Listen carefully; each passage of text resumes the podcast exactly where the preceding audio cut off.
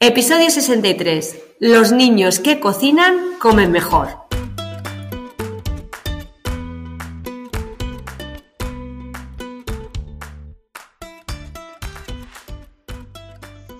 Bienvenidos a Los niños que cocinan comen mejor, el podcast de cocina y alimentación equilibrada de la red de escuelas de cocina Kitchen Academy para padres y madres comprometidos con el poder que tiene aprender a cocinar para llevar una alimentación saludable. Cada semana te hablaremos de forma sencilla de los alimentos y sus nutrientes, de cómo combinarlos para hacerlos más atractivos y, cómo no, de cómo involucrar a los niños y niñas en la cocina del día a día, para que sean artífices de su propia alimentación.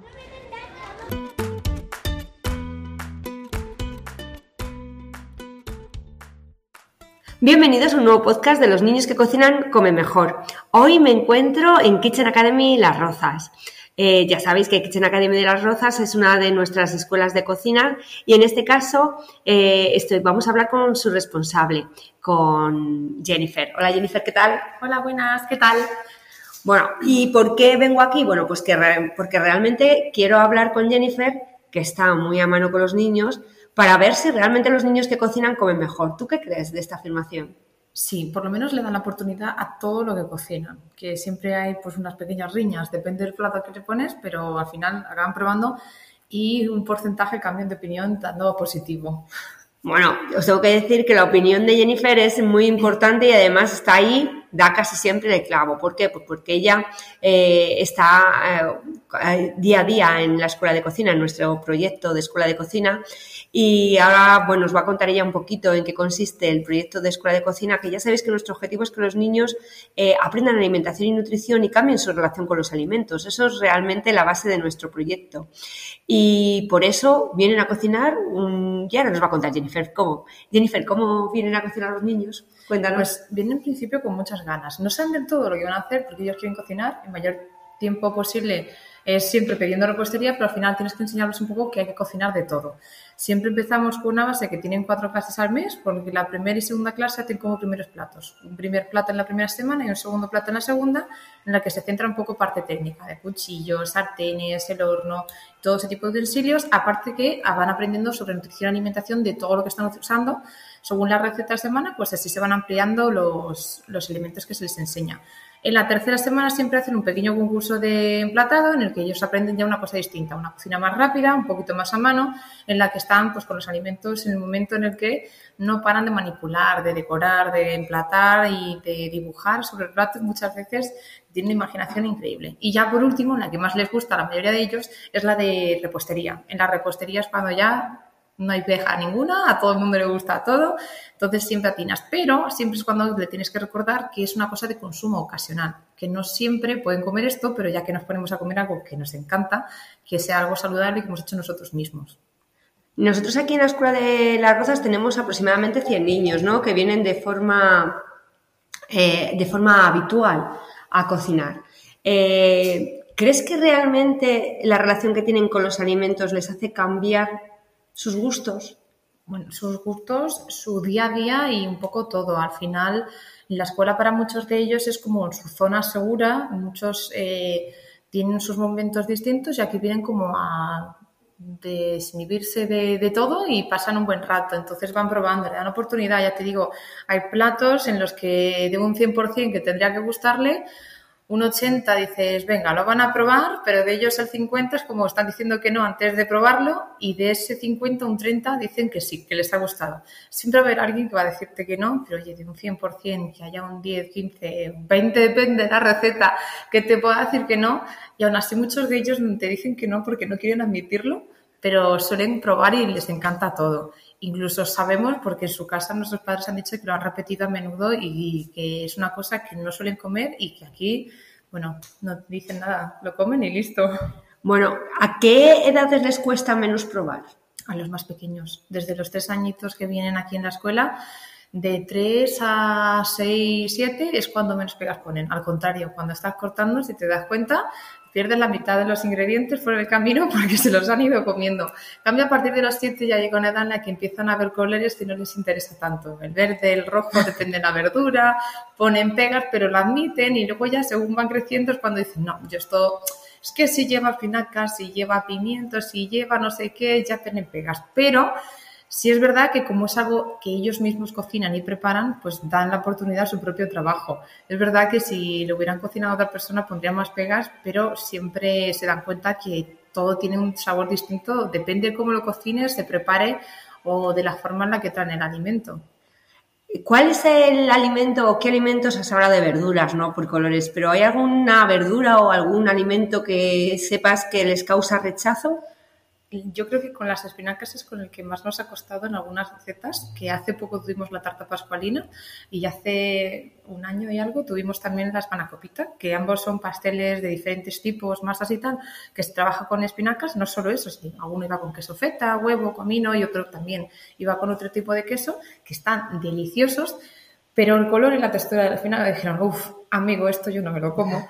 Y eso no puede ser así.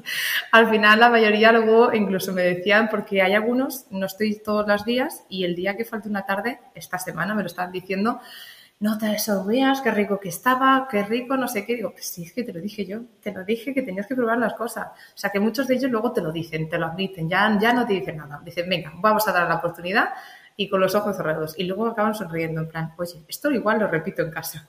¿Y con el pescado? ¿Qué, qué el pescado no es tan mala. Es verdad que a muchos les echa para atrás, pero no es tan mala. Al final no es como se hace de muchos tipos. Ya puede ser a la plancha, cocido, en el horno, al vapor, frito, rebozado le va a dar igual. No ponen tantas pegas, pero es verdad que no les llena del todo. Depende del pescado, también cambia mucho el sabor. Hay algunos que tienen sabor más potente que otro, pero como siempre se le mezcla un poco entre salsas, acompañamientos, lo van mezclando y ponen menos pegas.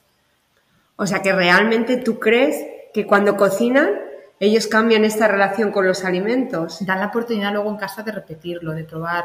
Es verdad que nosotros le decimos, no siempre sale bien a la primera y veces que aunque aquí no sale bien, en casa puedes repetirlo y darle otra oportunidad o probar a cambiar ingredientes para que pueda gustar.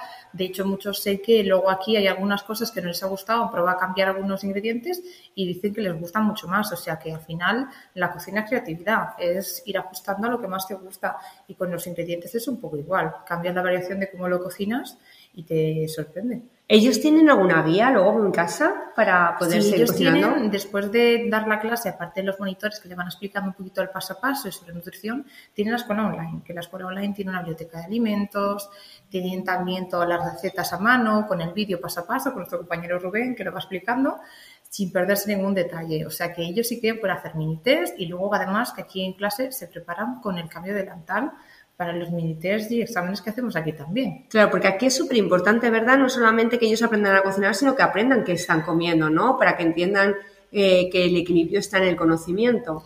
Eso es, o sea, ellos no solo se lo pasan bien por cocinar, sino que se dan cuenta que todo lo que están aprendiendo les es útil porque ellos mismos, pues muchos en primaria, con con ahí asignaturas que les van enseñando estas cosas, ellos ya se las saben de antemano, entonces ellos van con un paso por delante. En el día a día, luego cuando van creciendo y muchos de ellos han dejado la escuela, dicen, jo, qué bien que aprendí a cocinar, porque ahora me estoy yendo a estudiar fuera y me las veo para que mis compañeros sepan cocinar o quieran hacerlo de forma un poco más saludable. O sea, les viene muy, muy bien y el paso a paso, sobre todo cuando no tienen la clase o no pueden venir porque les pasa algo, siempre pueden hacer el vídeo desde casa.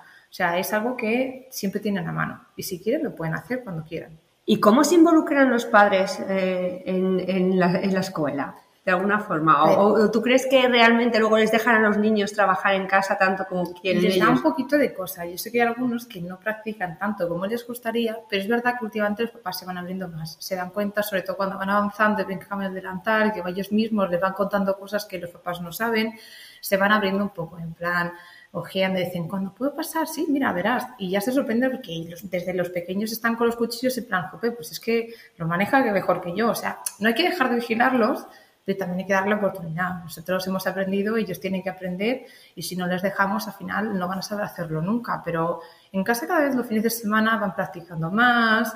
Veo que las recetas en la escuela virtual siempre puedes subir bueno, online, pero pueden subir las fotos y lo van haciendo y cada vez hay más gente que practica. Y lo veo porque al final voy contestando las fotos y se le ve muy contento porque muchos de ellos no solo la foto del plato, sino el plato y cocinero.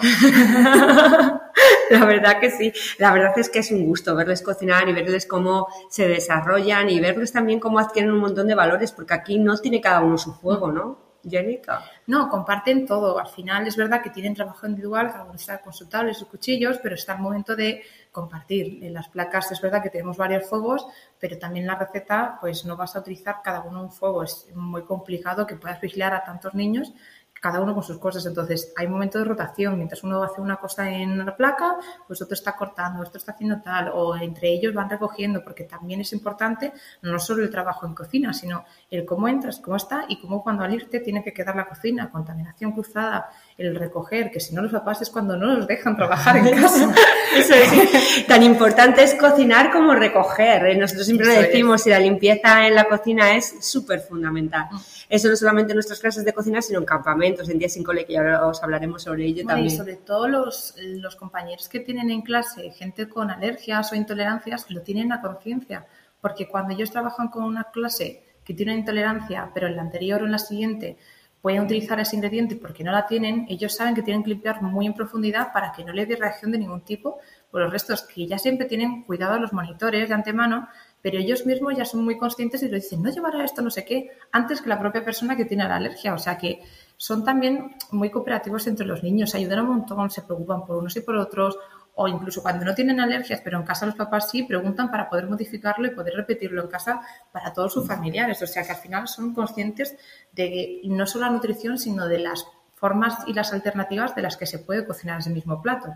Pues la verdad es que eso es súper interesante porque que niños tan pequeños entiendan que, existen alimentos que pueden que consideramos alérgenos y que pueden causar graves peligros ¿no? a una persona que, que sea alérgica a, su consumo, pues eso es muy importante. Y es verdad que, llevas razón que, basta con que haya uno en una clase para que el resto esté concienciado. Y no pasa nada si se eliminan las nueces, no pasa nada si se elimina, no pasa nada. Ellos siempre están súper encantados. Claro, sobre todo gente con gluten, frutos secos, lactosa, proteína de la leche, el huevo. Hemos hecho tantas variedades de recetas que se pueden aplicar a todo y conseguir que ya los niños incluso van ofreciendo ideas de cómo podemos intercambiar los ingredientes para que pueda salir bien. O sea, ellos proponen ideas de recetas, de cosas. Al final no puedes coger todas porque no nos da tiempo a prepararlas, pero se lo pasan bien y sobre todo se sienten guay cuando hacen una receta que ellos mismos habían dicho o del estilo o que es algo que querían aprender hace tiempo que no han podido hacer en casa.